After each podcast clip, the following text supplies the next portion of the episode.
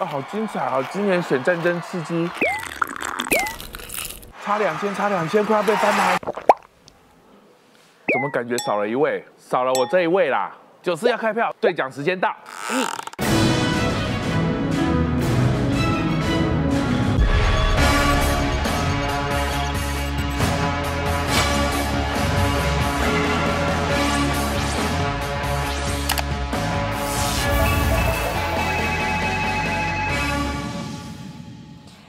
午安，欢迎收看九四幺科数，我是杨秀晶。今天真的不得了了，距离投票只剩下七十二个小时，黄金七十二个小时。现在到底在玩哪一招？记不记得当时国民党的党主席朱立伦有讲过，如果六都没有全上，或者是国民党没有拿下十六席的话，他就要下台。所以现在呢，重中之重，关键他的存亡到底是哪里？就是五五波的桃园。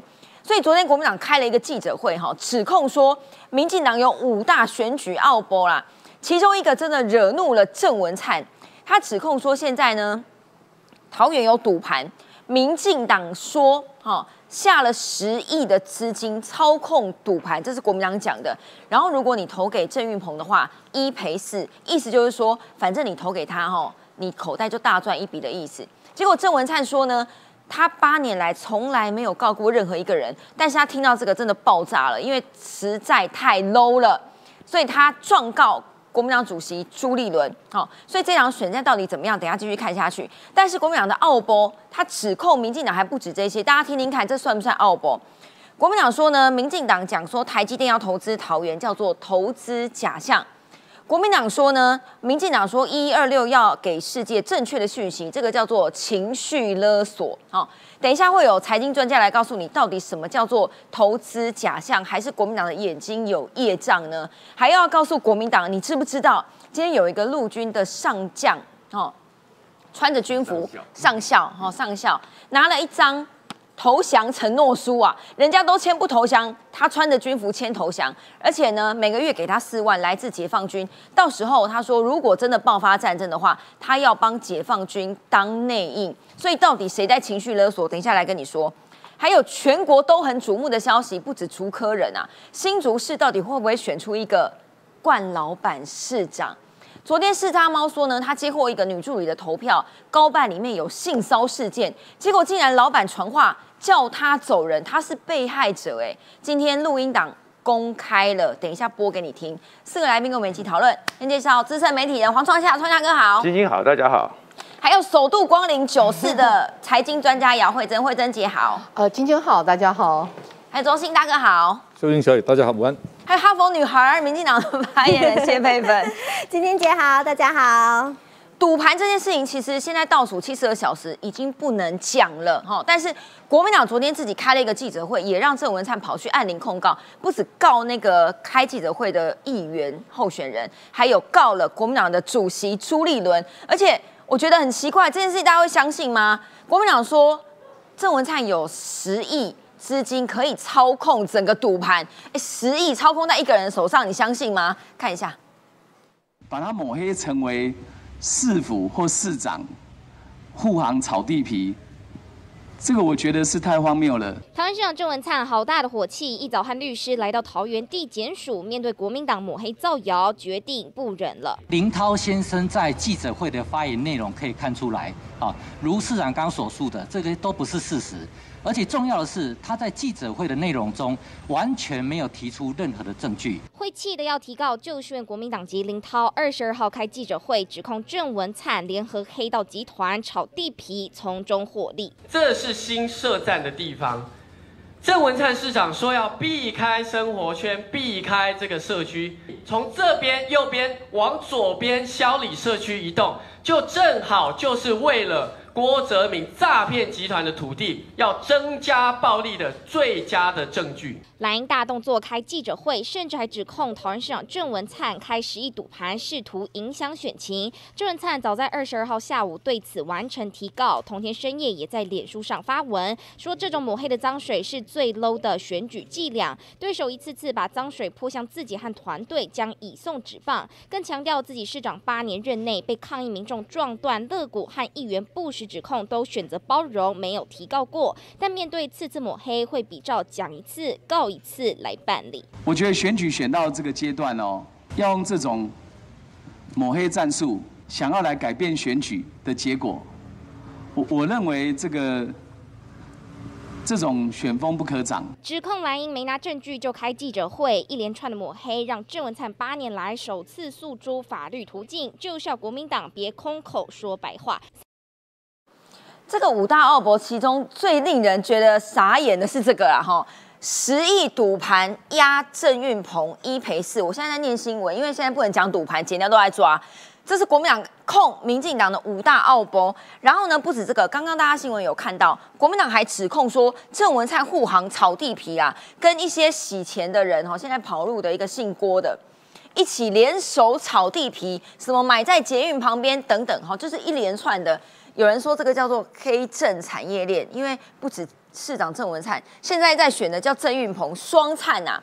结果四叉猫呢，昨天他想说，哎，PPT 上最近真的出现很多所谓黑正产业链这些什么地下赌盘呐、炒地皮的荒谬的说辞。四叉猫发现，为什么十月底贩售的账号还夸胡两万块，都开始在 PTT 八卦版每篇发文都会被推爆。这个很明显的吧，吼，不言自明。但是桃园的选情怎么看？因为如果不是很紧绷的话，国民党不用出这一招吧。但是十亿压赌盘有这种事吗？现在的选举里面，新竹当然是最热闹嘛。对。然后新竹最热闹是因为知名度那么高，然后人也跟人设的反差感这么多，话题这么多，当然就很热闹。可是当然这一次我们知道选举最重要的就是桃园了嘛。因为桃园也关心着可能一一二六之后全台湾两党的政治的一个局势的变化。还有朱立伦要不要下台？对，朱立伦呐，或者什么，这个当然很重要。但是呢，我看到五大奥博的时候，我真的是叹了一口气。为何？国民党退步了。二三十年来，国民党每次选举哦，他们都有一个状况模拟小组，他们是很担心，他们都认为说别人会出奥博，所以以前都是吹出来就十大奥博。百大奥博，那这一次只剩五大，只剩五大，代表他们的想象力。那过去的时候，他们想了很多奥博，还真的很精彩。所以呢，这次真的是退步了，只剩五个，而这五个里面看起来还不太像奥博，有点只是一个打口水战，就是情了啊。而这这退步太多了，而这退步太多里面，可是呢，国民党真的是满那个推己及人、有同理心的。这个同理心叫做，就是他们指控的赌盘。同理心哦。啊，同理心是意思就是，因为他们完全理解，所以他们会去想象别人，叫推己及人。因为大概是在十几二十年前，在我们台湾的中南部某个县市，嗯，确确实实曾经传出来说，赌盘是另外一种。选举里面贿选的某种模式，贿选的模式，贿选模式，因为贿选现在抓很紧嘛，是啊，然后甚至于是你贿选下去之后，人在曹营心在汉，大家都知道嘛，钱照领票再照投嘛，对不对？所以就没什么影响。可是呢，他们后面就想出一招，就是来，你今天赌我黄创夏，嗯，那虽然我现在很辛苦，但是赌我黄创夏，赌了以后呢，我就给你一赔十，一赔二十，一赔三十，然后呢，这意思是什么？意思就是。你只要你虽然很讨厌我啦，但是你票如果没投给我，真的上了，我就还给你。我的荷包就满了。我的荷包就满了，你的荷包就满了，对不对？所以晶晶，你的荷包就满，你就投给我，就对。投给你。哎，这种是一种变相买票，然后这种变相买票，当时呢，我只能讲说那一次也没成功，嗯，还是落选了。可是他们有过，所以全台湾只有一次，具体的用赌盘，然后来当成一个变相买票。过去是曾经国民党某个人干过。那你现在哦，你把同样的剧本套在民党套在民进党的身上，所以真的是同理心。那也只有因为他们干过这种事，所以才会想到这种方式。那当然，他们当然对这郑玉鹏来讲，当然就是以送子棒嘛。嗯，因为在这个时候，因为其实确确实实桃园现在真的情势上是很紧的。那很紧的时候，是一个那个互相不相上下，我们不能讲具体的嘛。你也看到双方拼的都很重嘛，是啊。所以你没看到都是在中立啊，在哪边都要去拼造势，拼什么一个气氛嘛。所以桃园真的很紧绷，可是很紧绷之后，国民党竟然会想出这么一个推己及人的同理心，那我也是真的很佩服国民党。到底有没有用啊？呃，有没有用呢？其实没有用。国民党这样指控民进党是有用的吗？没有用啦。没有用，所以我才说退步了嘛。以前他们想象的那种奥博，我真的跟你讲，那有机会我们再好好讲，嗯那真的很精彩，包含什么刺杀李登辉什么，他们都以前都想过的哦他们都已经想过这些剧本的，或者是突然出来之间，而且以前在台湾刚刚民主化的过程中，然后黑韩的始祖就是当年在某些地方，包含其实三十年前我们那时候在新竹。就已经知道黑韩的杀伤力有多强，所以新竹也是一个黑韩的发源地。不过都是国民党干的。对，新竹等下会告诉你，但请教佩芬，现在桃园选情真的很紧绷吗？从这个国民党现在开始在乱打抹黑，就可以看得出来啦，就很夸张，什么样的言论没有证据他就敢提出来，而且说的振振有词，说的好像真的有这么一回事。其实我想哦，其实这当然是包括说这个朱这个朱立伦他自己啊，国民党主席他的一个保卫战呐。哦，毕竟呢，就是算是桃园也是他的这个大本营啦。然后他之前也说过说，桃园呢，算是如果他对他来讲，或许手下桃园就是赢啦。哦，因为你看这个台北呢，蒋万安这个也是躺着选，连那个选前之夜呢，看起来就是上个叫周末那个黄金周的周末，他没有办大造势。选前之夜看起来目前呢，就是好像这个呃大家的讨论度也不是很高哈，真的大家的期待不是很高。然后其他县市更不用说了哦。其实我觉得朱立伦现在很急啦，所以他才会派他的指定兵像林涛等等开始去乱打乱抹黑。可是我们说你乱打，你要指控人家，你也要有证据拿出来啊。我们现在看到是什么？我们现在看到的是他就是哎 PTT 上四叉猫有找出来啊，说有一个十月底才两万块钱在出售的账号，十月底呢就是等于是从一个人卖到另外一个人账号，然后十一月开始就看到那个账号一直都在推文，然后一直都在黑郑文灿，而且呢重点是这样子的文章下面都都被推爆，就是说下面都非常非常多的去推。其实我们就不禁的怀疑说，这些难道是真实的账号吗？真实的内容吗？以及下面的推文难道是真实的吗？还是说现在为了要选赢，为了要救选情，可以挑战人类的智商，各式各样，只要想得到的、想不到的，刚才说想象力丰富或想象力不足，反正一切的全部的地沟倒倒菜沟来这样子全部倒在一起。然后我觉得其实哦，这样子一直下去，因为桃园它其实是很多的是外来的移民的人口，呃移移居的人口哈，包括说从大台北地区等等移过去，很多是年轻人人口。你这样子把这个选举就是一直抹黑啦、泼粪啦，搞得郑文灿平常非常温和的一个人，他也说过，他以前哦其实不喜欢这样样子去诉讼啊等等去法院，他都已经必须要去这样子来严正的来捍卫他自己的清白。你这样子不停的打负面的选战，其实我觉得对于国民党现在很紧张的这个情势来讲，只会扣分呐、嗯，但是新竹哈，刚刚讲两个地方嘛，非常紧绷的，一个是桃园，一个就是新竹市。等一下四汤茂录音档淡季嘞，但是这件事情我觉得攸关台湾啊。九合一大选来了，其实除了经济之外，哈，未来包括美中台的关系都跟这个选举有关系。这个是媒体访问一个证券大佬哈，财经界的证券大佬叫黄显华，他说呢，巴菲特啊，还有很多的基金，好，包括亿万富翁索罗斯等等，这些全部都在 Q 三买了台积电的 ADR。如果大家不知道这个索罗斯是谁，去 Google 这个索罗斯，这次美国的其中选举。斗内第一名给民主党的就是他，他斗内的上亿的美金，美金哦，哈，所以他的金钱指向流标很重要，他也买了台积电的 ADR。然后呢，证券大佬说这个是很重要的指标哦。根据他的理解是，现在整个需求已经慢慢起来了，所以很多企业会把库存消化掉，意思就是说卖很好啦。台股受到其中大选的影响反弹嘛，然后这几天这几周持续震荡，所以礼拜六的选举结果是不是会让台股造成震荡呢？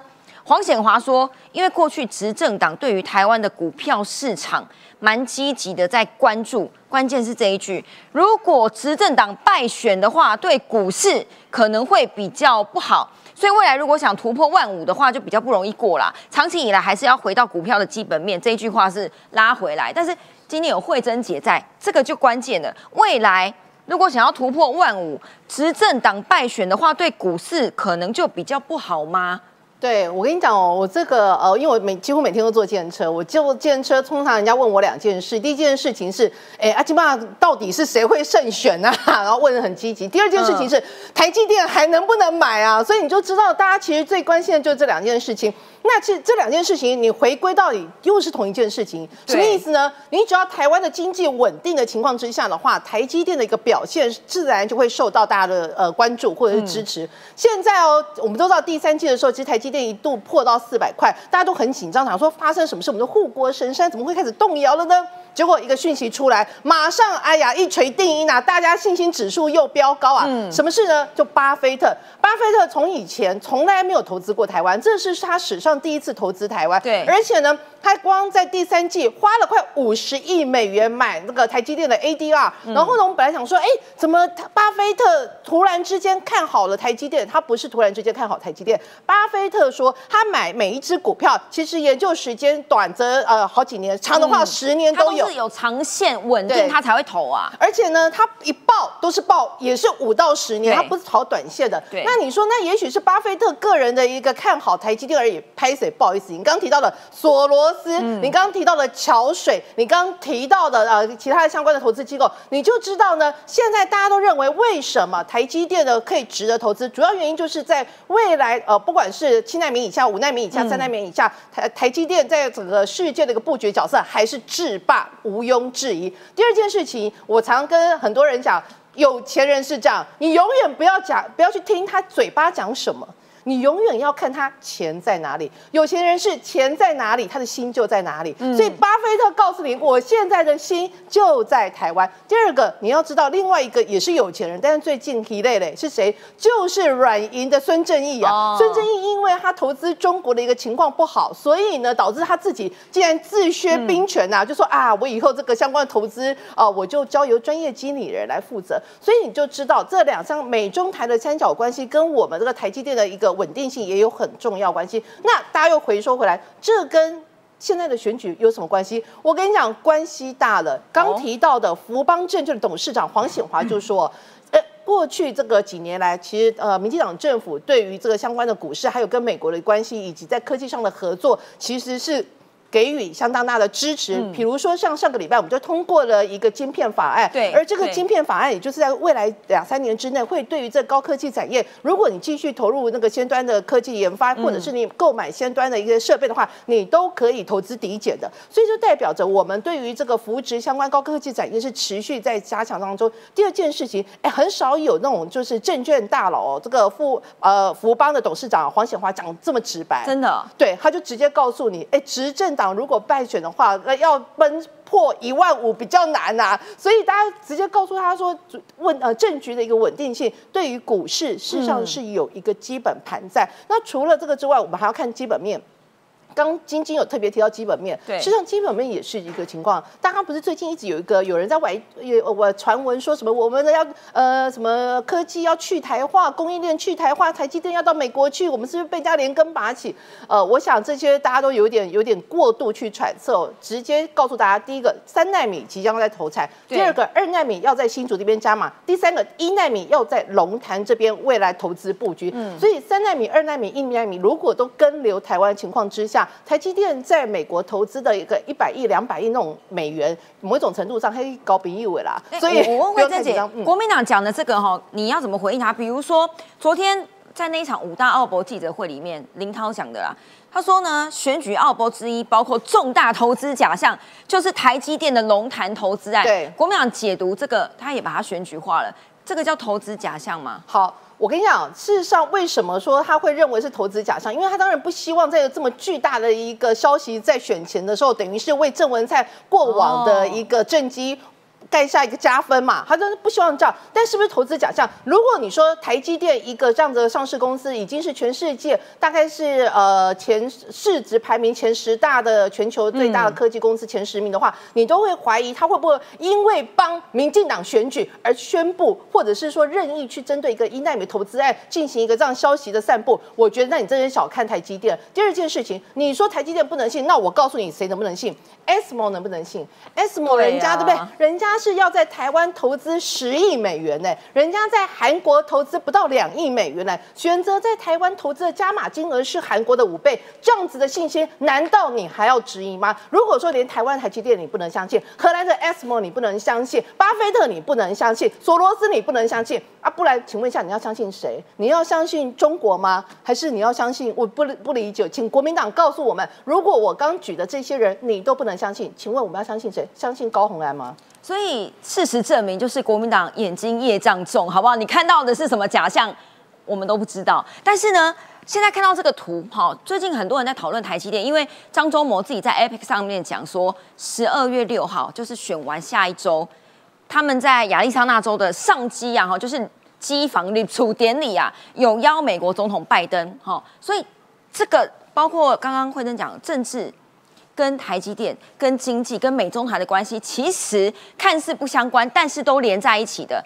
在台湾，这个是目前台积电所有的厂，这个是在世界各国，包括中国也有新加坡、美国，目前呃有八寸、十二寸晶圆厂。那至于三纳米、好五纳米、三纳米都已经要开始了。但是请教一下中信大哥，这件事情，我们讲桃园的选情也好。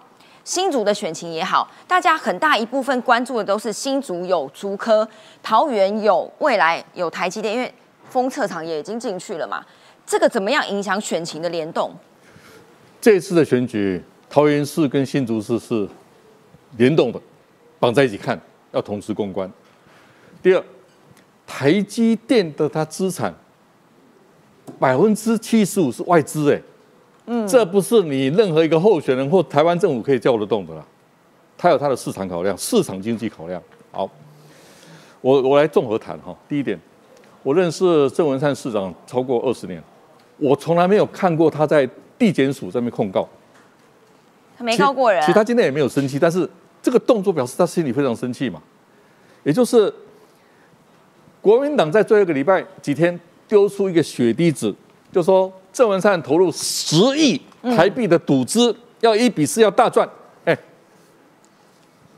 我敢摸着我良心说，郑运鹏跟郑文灿都是正派的人，我认识他们超过二十年，他们绝对不会做这种事，我敢保证。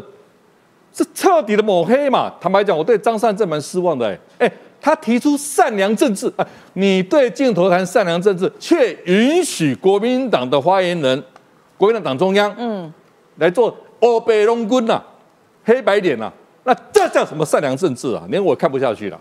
好，我我上礼拜讲了，这一次在龙潭投资是台积电主动。我再讲一次，你看，巴菲特马上进场啊！我讲话负责任哦，哈，黄上下不要笑，我讲我讲话负责任。这是台积电主动在龙潭的。好，那我分析一下桃园哈。桃园有一百八十二万人口，对，如果按二零一八年的投票率六成来算的话，有一百一十万人会投票，嗯，必须至少有五十万票，嗯，才会当选。坦白讲了，我住桃园了，蓝绿对决非常紧张了，五五波了，我我这样讲了，我也不敢预预测谁会赢了，因为二零一八年投票率有六成，嗯，郑文灿得百分之五十三。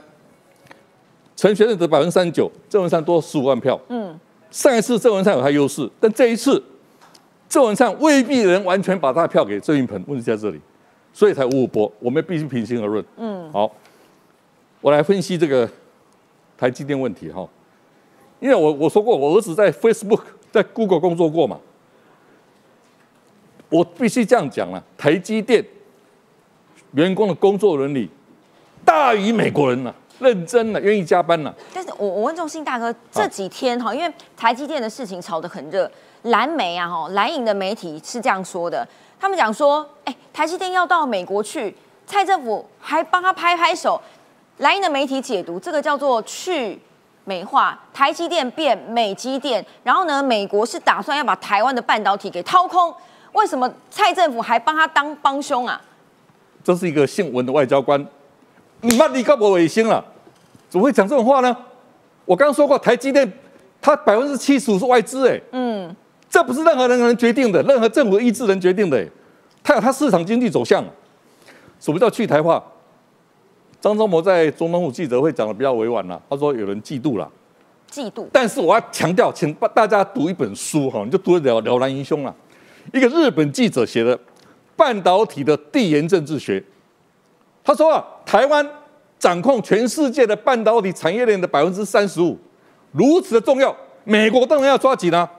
美国也希望你台湾到阿里中亚投资啊，所以这一次张忠谋自己承认嘛，你看这个记者会上，我不引述了，我我我引述他话，这这他里面引述说，五纳米要到阿里中亚投资，嗯，三纳米也要投资一百五十一百二十亿美金到阿里中亚投资，，他说是第二阶段会展开。还有也要到英国投资，嗯，这个很正常嘛。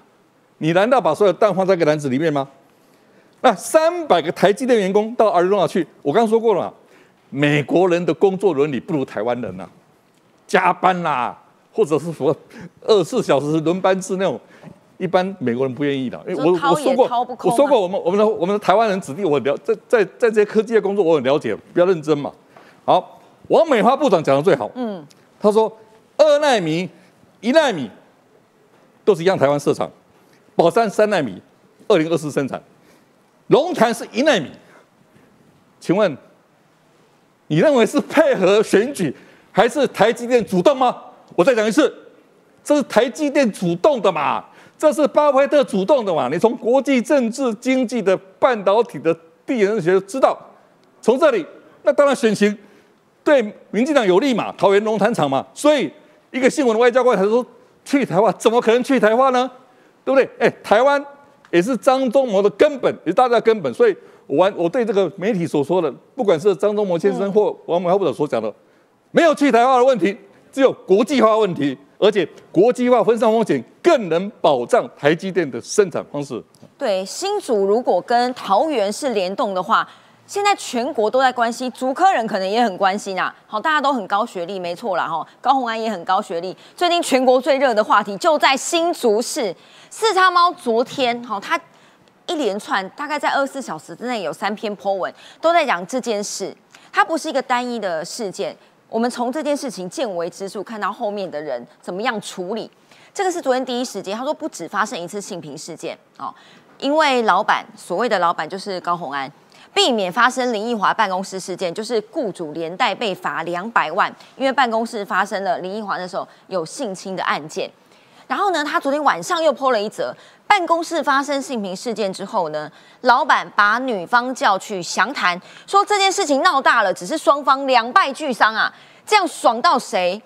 爽到爱听八卦的人啊！老板不想把这件事情弄成公关危机，所以找了某主管，哦，某主管跟这个女方就是被害人谈一谈。这个某主管说呢，性平事件如果闹大的话，哈，要离开的一定是女方，就是这个被害人。昨天是他吗？我们一直想说，可不可以听一下那个录音档？因为是这个女助理来跟他爆料了，因为忍了很久啊。四大猫说一定要征得当事人的同意，今天有了，给大家听一下，大概二十秒，仔细听。我一定会更有建议，就是一定要一个人离开。那如果就我自己的行政判断，那我觉得要离开的一定是下面的人，不会是办公室主任。今天如果是我跟办公室主任有问题，我就应该是我离开，不是办公室主任离开。我这是这是现实面的考量，这没办法。我我先请教佩芬好不好？因为这件事情吼，女女生比较有感啊。刚刚大家听到的是那一个所谓的某主管，就是这个好。录音的当然是女方，因为她被叫去谈嘛，所以这个女主管还笑笑说：“ 如果是这样的话，也不是办公室主任离职啊，也是我离职。”那个录音的人，我在讲不是高虹安本人，是高虹安授意这个某主管去跟那个被害人谈。所以呢，他说四叉猫讲了，附上这个录音档，他文字档我再念一次，我一定会是跟跟委员建议，一定要有一个人离开。如果那就是我的话，就是行政的判断。我觉得要离开的一定是下面的人，不会是办公室主任。所以他意思说，这个是办公室主任，就是另外一个对象的人吗？所以刚刚有听到笑声嘛？哦，他说不是办公室主任离开吗？哈哈哈，我是认为这个是现实面的考量啦，没有办法。女生怎么看这件事？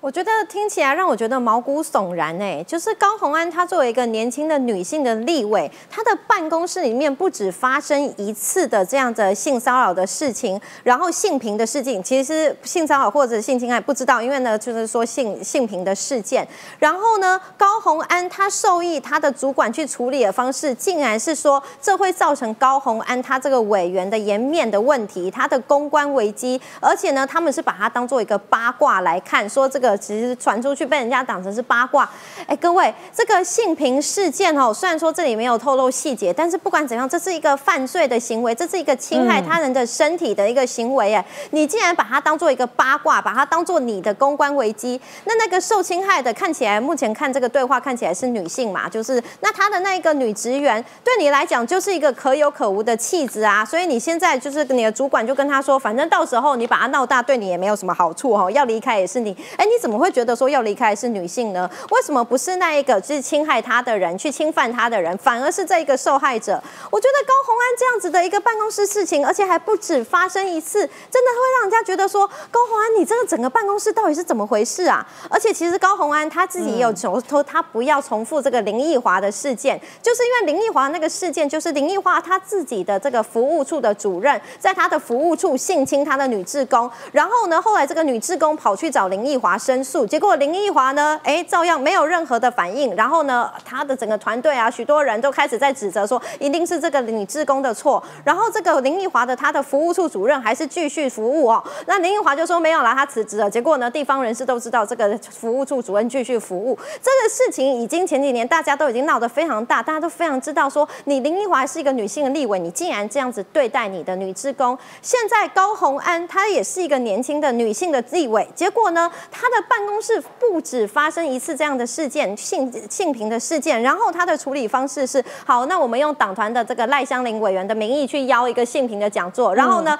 真的面对这个当事者的时候，他是用一种息事宁人，而且是一种高压，就是我上对下把你压下来，你不要吵不要闹，你就乖乖的，你就默默的忍受就好，不要给我制造麻烦，不要给我制造新闻。我真的是觉得真的是毛骨悚然，在场女性还有慧珍姐我。如果你是老板，然后老板就是高红安，你要怎么处理这件事？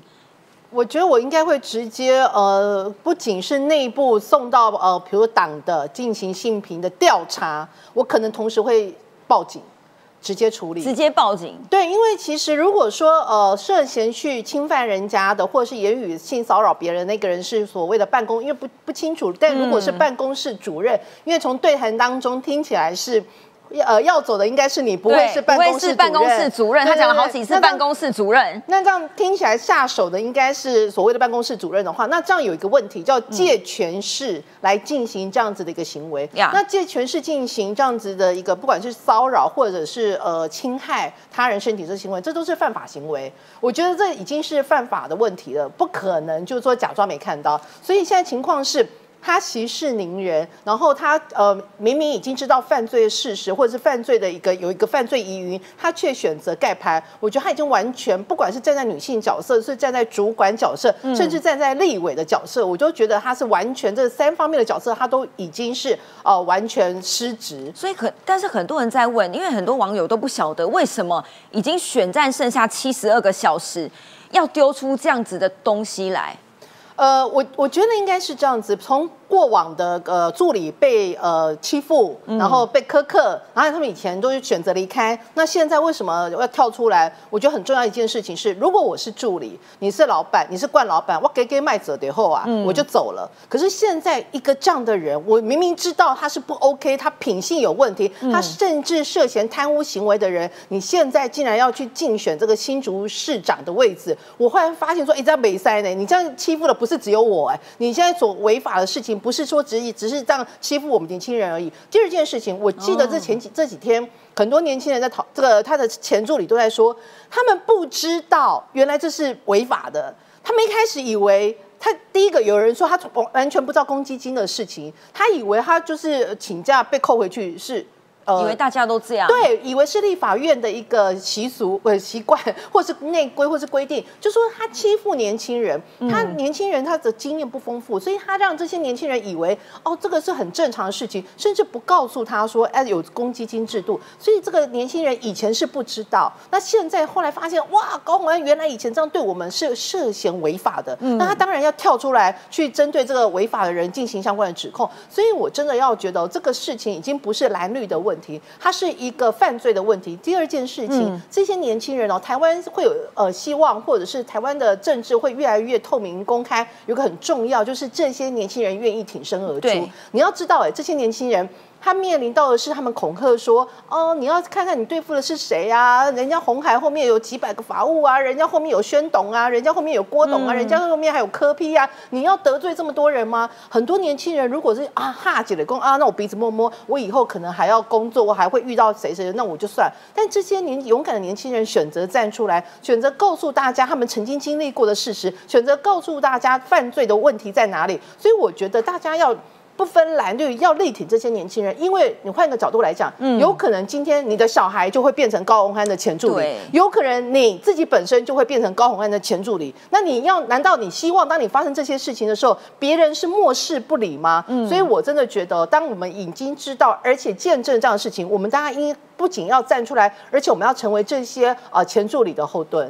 对，所以这就是为什么四叉猫要连续讲这么多天，不只是八卦而已，好吗？就跟你怎么投票都有关系。但刚刚讲到蓝绿，现在呢，蓝绿白在新竹市，好、到底谁能抢到？这是蓝营讲的啦，非绿选票就是最大化。前新竹市长林正哲，记不记得这个人？上一次出现就是呃林根人本来要去递东西给北基组，结果呢他没有去。这一位前新竹市长就站在他旁边。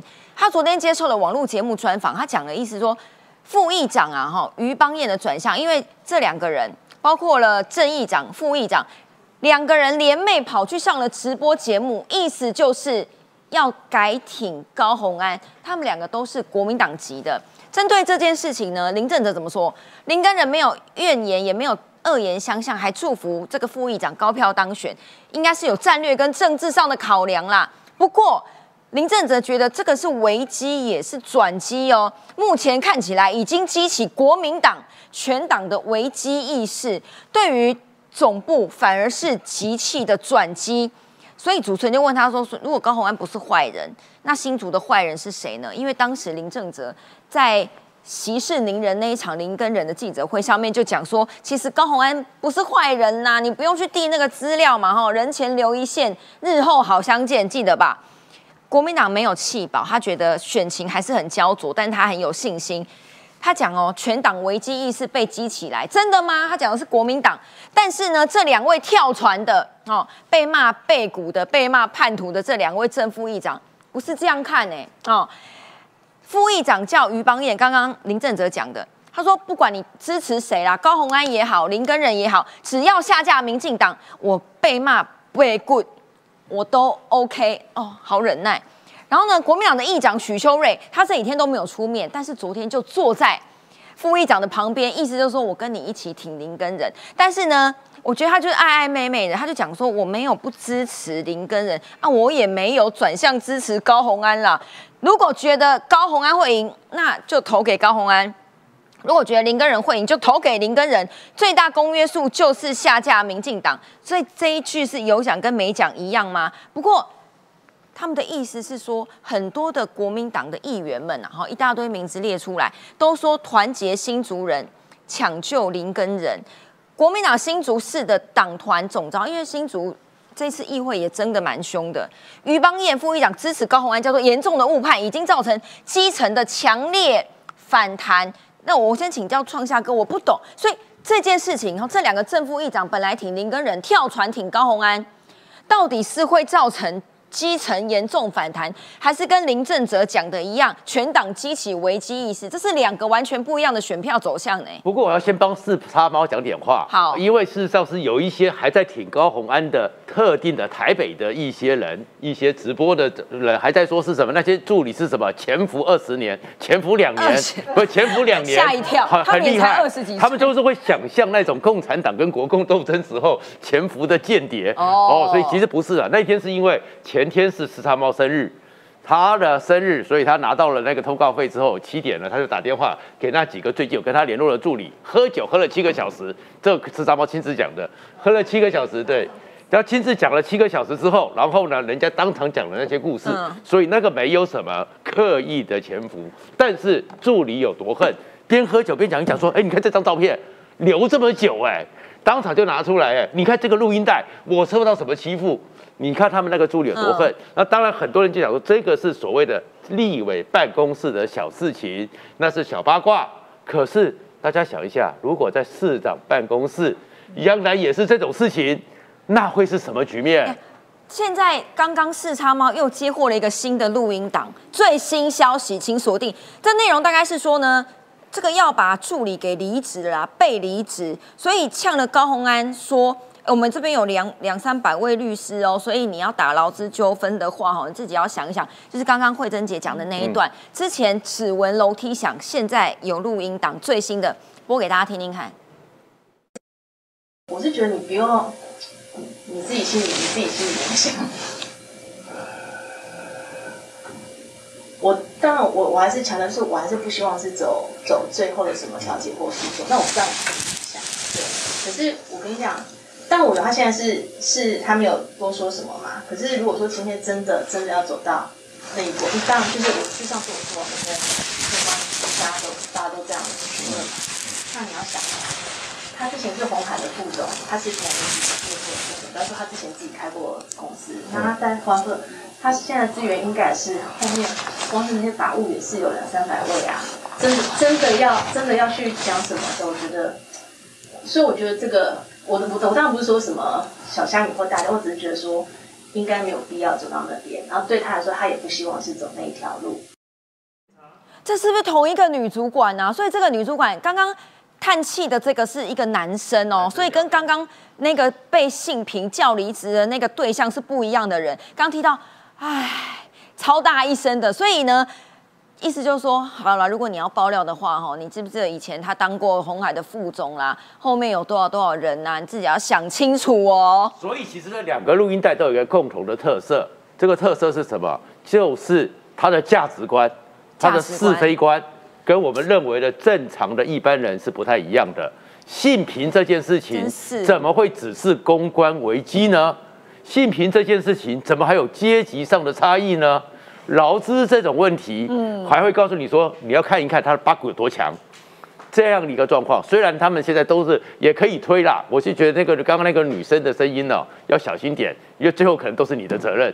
根据牵权的话，最后可能都切割掉了，所以那个人嗯真的上了法院就。但这个劳资的听起来有恐吓的感觉对？是可是是说他那是他讲的，我不知道嘛，哦所以我是说你那个人要小心点。我希望你自己也有也有留一点录音带，以以求自保。那现在可是回来新竹这里面呢、其实是很复杂、很有趣的一个事情所以。现在蓝营到底是怎样？选票大团结投给林根人，还是选票大团结投给高虹安？那里面很复杂是什么？你知道我们做科科技里面，包含 Internet 里面哦，有一个叫深网，就是深层网路。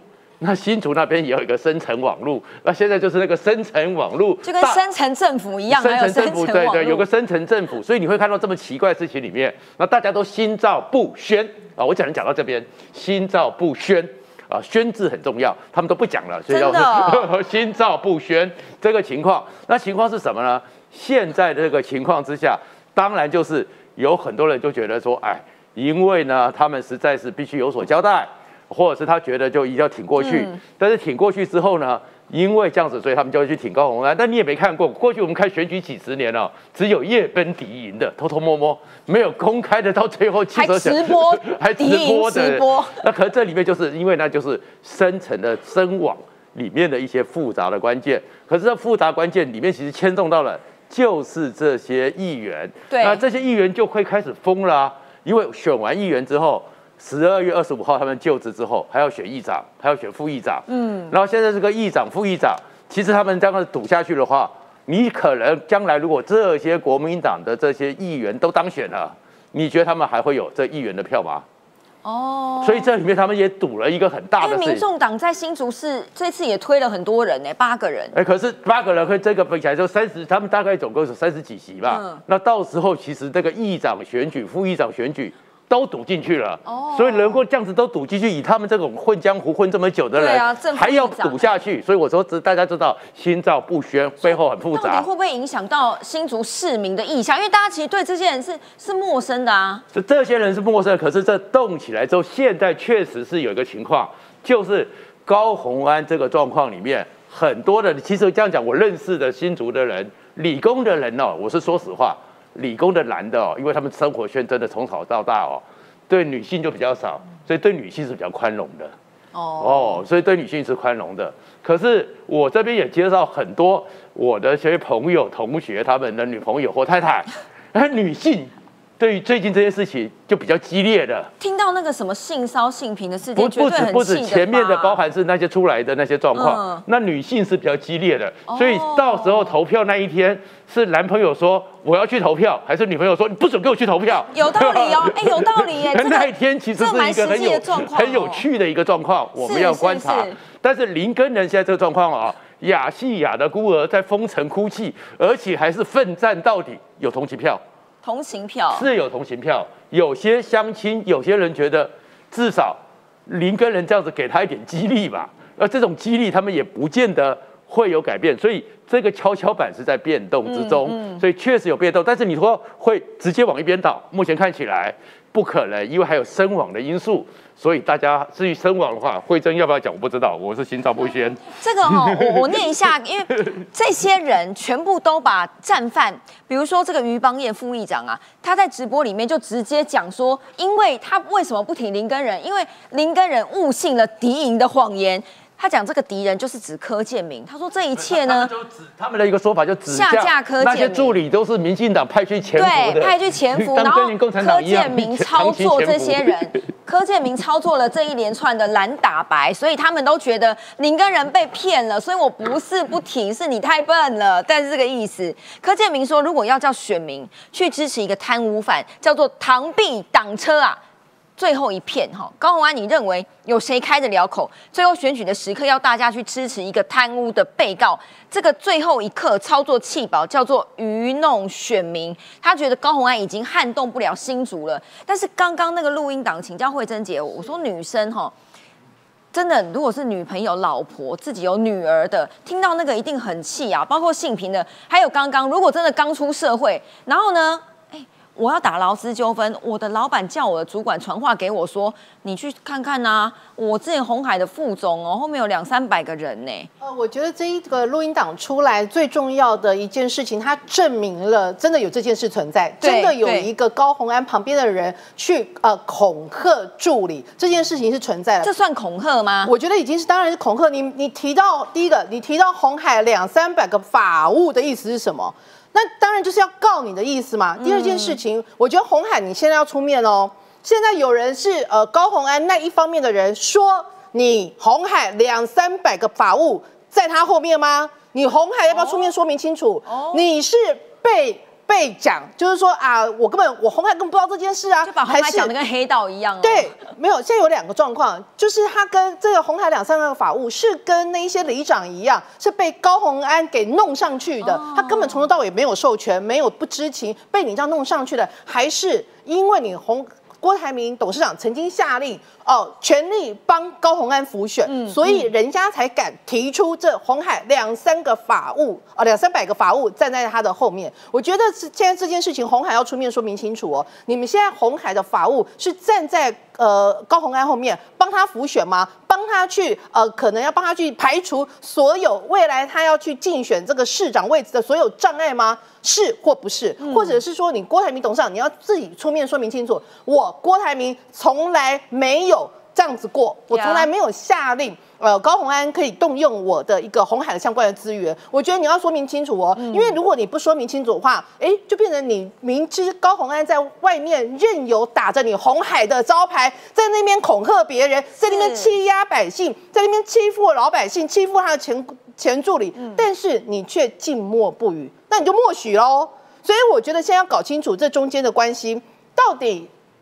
郭台铭董事长有没有曾经下令，就整个红海的集团的资源可以帮高鸿安排除所有他踏入新竹市长的所有障碍？嗯，第二件事情，从整件事情爆发之后，到底红海集团的法务人员有没有去协助高鸿安这个部分？第三件事情，如果都没有，那就是高鸿安以及他的相关的助理又在。打着哦红海的招的旗子，在外面招摇撞骗。那如果是这样的话，你可能要说明清楚哦，不然这些呃前助理们可能真的会因为心生恐惧，因为你的红海大招牌那边，所以不敢去伸张他自己应该有的权益哦。那你这样不是变成是呃帮这个冠老板在做一些事情吗？所以这属于诈骗行为耶。哇，我觉得他们真的要说明清楚。而且最后一件事情是，不管高红安有没有违法。你这狼这咖喱鬼也曾经跟过你的助理弄出来给你罄竹难书，吃喝一个酒可以变成是哦有二三十集的那种小八卦，你这了嘛修失败啊吧？这个是真的，这种做人这么失败的人，然后而且还要去选那个新竹市长，我真的不知道新竹市民的这一票到底怎么可能还能投得下去？我简短问一下中信大哥，刚刚你有听到这个录音档吗？好，这是最新出来的，有两个人嘛，好，第一个是女生，好，性平事件性。性骚事件的，刚刚第二个最新被丢出来是另外一个男助理，哈，有劳资纠纷，但是呢被恐吓说你不可以讲哦，我后面反正有二红海一大堆律师团要告你哦。这件事情刚刚两位都觉得有恐吓的嫌疑了啦。对高鸿安候选人的形象当然不好，形象上当然不好啊，我要必须公明论哈。导致比较让我讶异的不是这件事情是。许修瑞跟于邦彦两位正副议长跳船呐，跳国民党的船呐！哎，这是二十年目睹怪现状，官场现形记，我过去没看过哎。哎，为什么？很现实嘛。新竹市，大家不要忘了哦，它是科技重镇，它的 GTB 是全国最高的。嗯，我不同意大前面几位论述。新竹市的选民一定很他强烈的自主性，我们要我觉得要特别要注意。强烈自主性哦，也是兵家必争之地，而且呢，新竹市也是科技重镇，所以这里面，我希望大家去读一本书，叫《Power Broker》哦，权力的掮客。主持人，你认为只是高安一个人吗？背后他只是一个权力掮客，Power Broker 而已，背后谁？就是科技大佬嘛，谢明志也不过其中之一而已啊，他不曝光啊。我说选民会会不会 care 这件事情？如果说刚刚慧珍姐意思说后面是不是红海或者是郭台铭允诺他这样做？那如果又有另外一个所谓的宣老板的话，会不会哎这些科技选民反而买单？那你自己判断这么瞎吗？哎，台湾民主社会你自己判断，我不下结论哦，你自己去判断，那是你自己的一票嘛，你要选选择新竹市的未来嘛，导致哎。Power Broker 背后就是钱嘛，就政治现金的问题嘛。对对。哦，所以我们在表面上看看林林总总，为什么林根人会被边缘化，被被叫跟跟人边缘人呢？哎，主持人，哎，他当选市议员只有四千票，哎，他怎么当选市长？才四千票而已哦。哎，所以有一句话了，kiss 也假假逼混了，跨很很呐，什么意思？人家知道你实力不够嘛，所以会转移到高鸿安，很正常嘛。我的看法跟大家不太一样。嗯嗯，新竹市是绿白对决，绿白对绿白对决，这牵涉到。所以林根人已经塞尤娜拉了，意思是这样。不用不用，自从这两个正副议长跳了之后，大家跟他一起跳。我刚已经跟他讲，他只有四千票十亿嘛。好，新竹市是典型的绿白对决，背后有科技大佬。嗯，薛明志也不过是曝光一个了。我也讲过啊，哎，不要排除郭台铭参选二零二四哦。英文说 never say never，他从来没有否定过，没有否认过哦。嗯，虽然这一次他有点常进人的味道，但他也按一有所说，也希望科技业的人当选啊，然后再转回来说你们自己决定嘛。嗯，好，柯总召这一次为什么扮演那么重要角色？他当然要努力啊。新竹市是他的发源地，他老巢啊，他非拼不可嘛。对啊，所以他有输不起的压力嘛。最后，其实林根人痛打这个高鸿安了、当然有利于沈惠红嘛，所以沈惠红就起来了嘛。嗯，最后我也不敢下决定啊，这要尊重新竹市选民。最后是双红之争啊，两个人怎么对决，那就请你们市民自己决定吧。剩下三天开票，好不好？最后怎样？记得还是要锁定九四要科数。只是呢，这个开票完哦，谁心里应该最忐忑？就是这一位，哈，朱莉，这个是《镜周刊》报的啦，意思就是说他们已经在盘算到底怎么样把二零二四年最可能的人叫做侯友谊给卡住。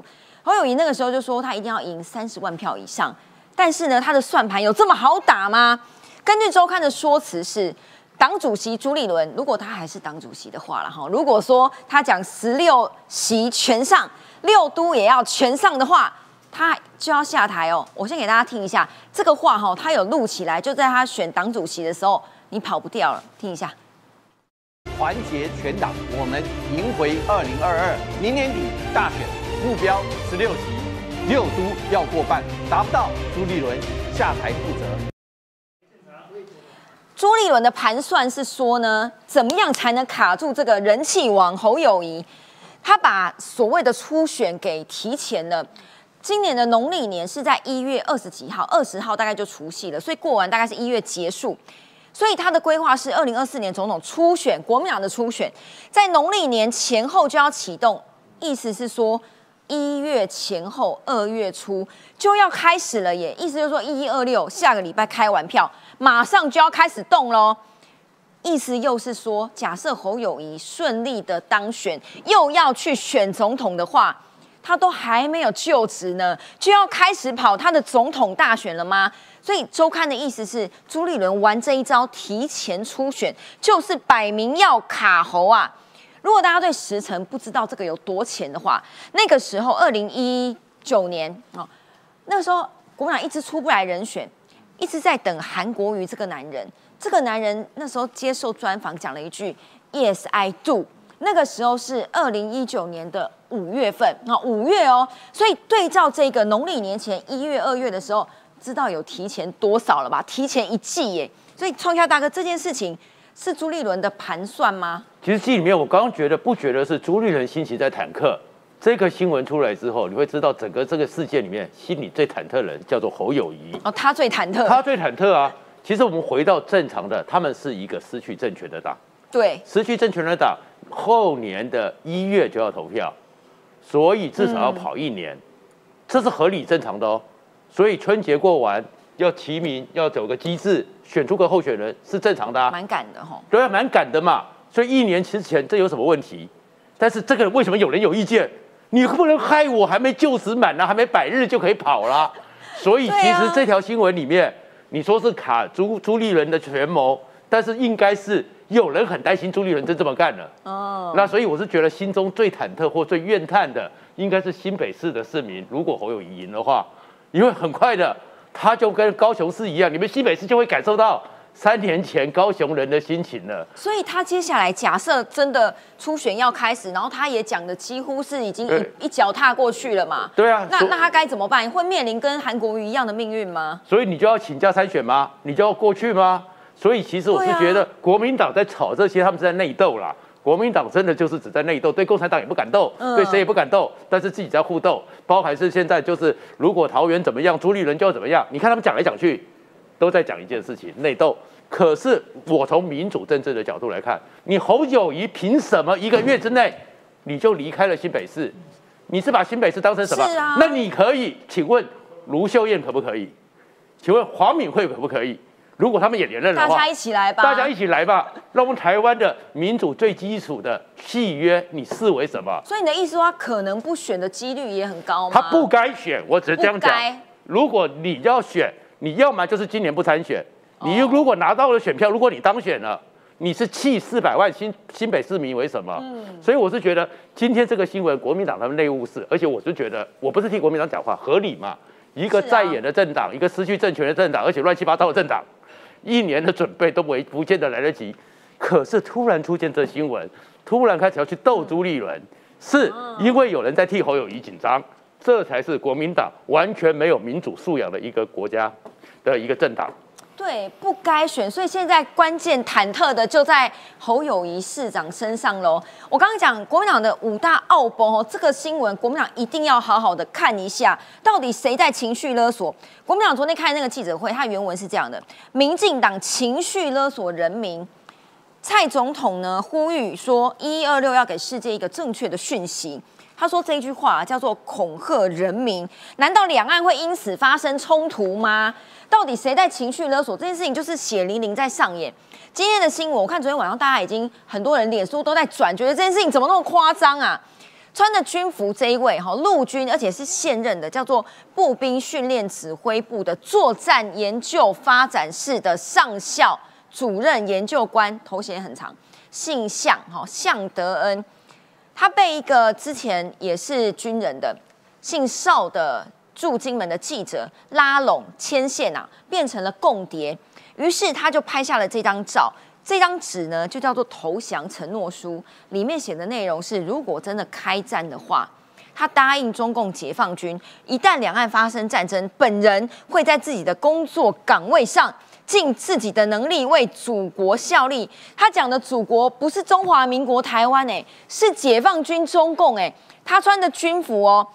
这个军人才看得到的细节，吕礼师舰长说，他身上啊勋章中有中情勋章，一星中勋，手上却拿着这个承诺书。哎，你不要怪人家美军，我们要买这些武器买不到，真的不能怪美国，这个就叫做传给世界错误的讯息，不是吗？所以为什么美国虽然他们都很支持台积电？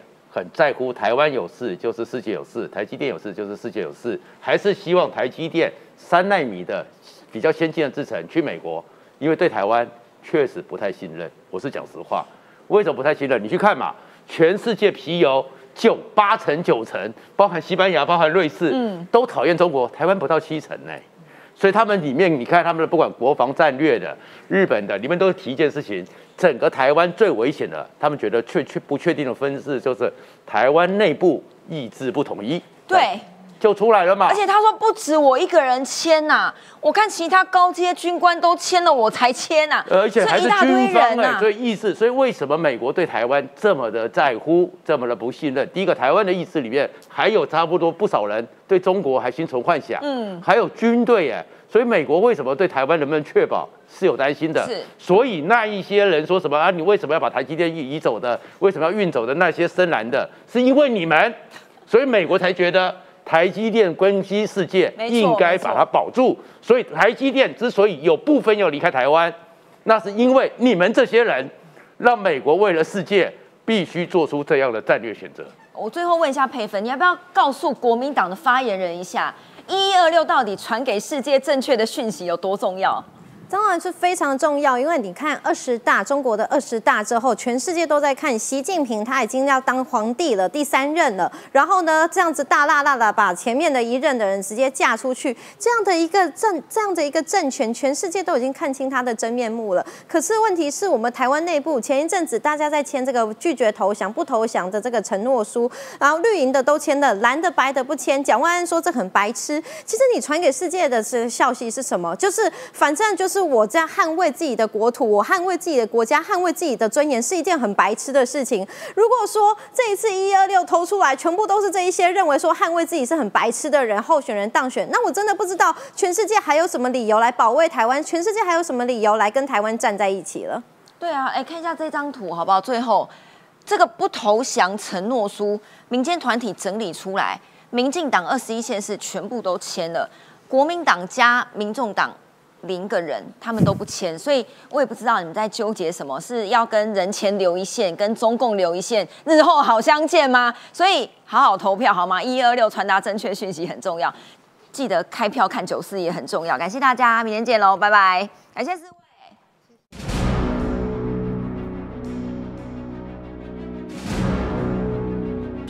啊，好精彩，啊今年选战争刺激。差两千，差两千，快要被翻盘。怎么感觉少了一位？少了我这一位啦。九四要开票，兑奖时间到。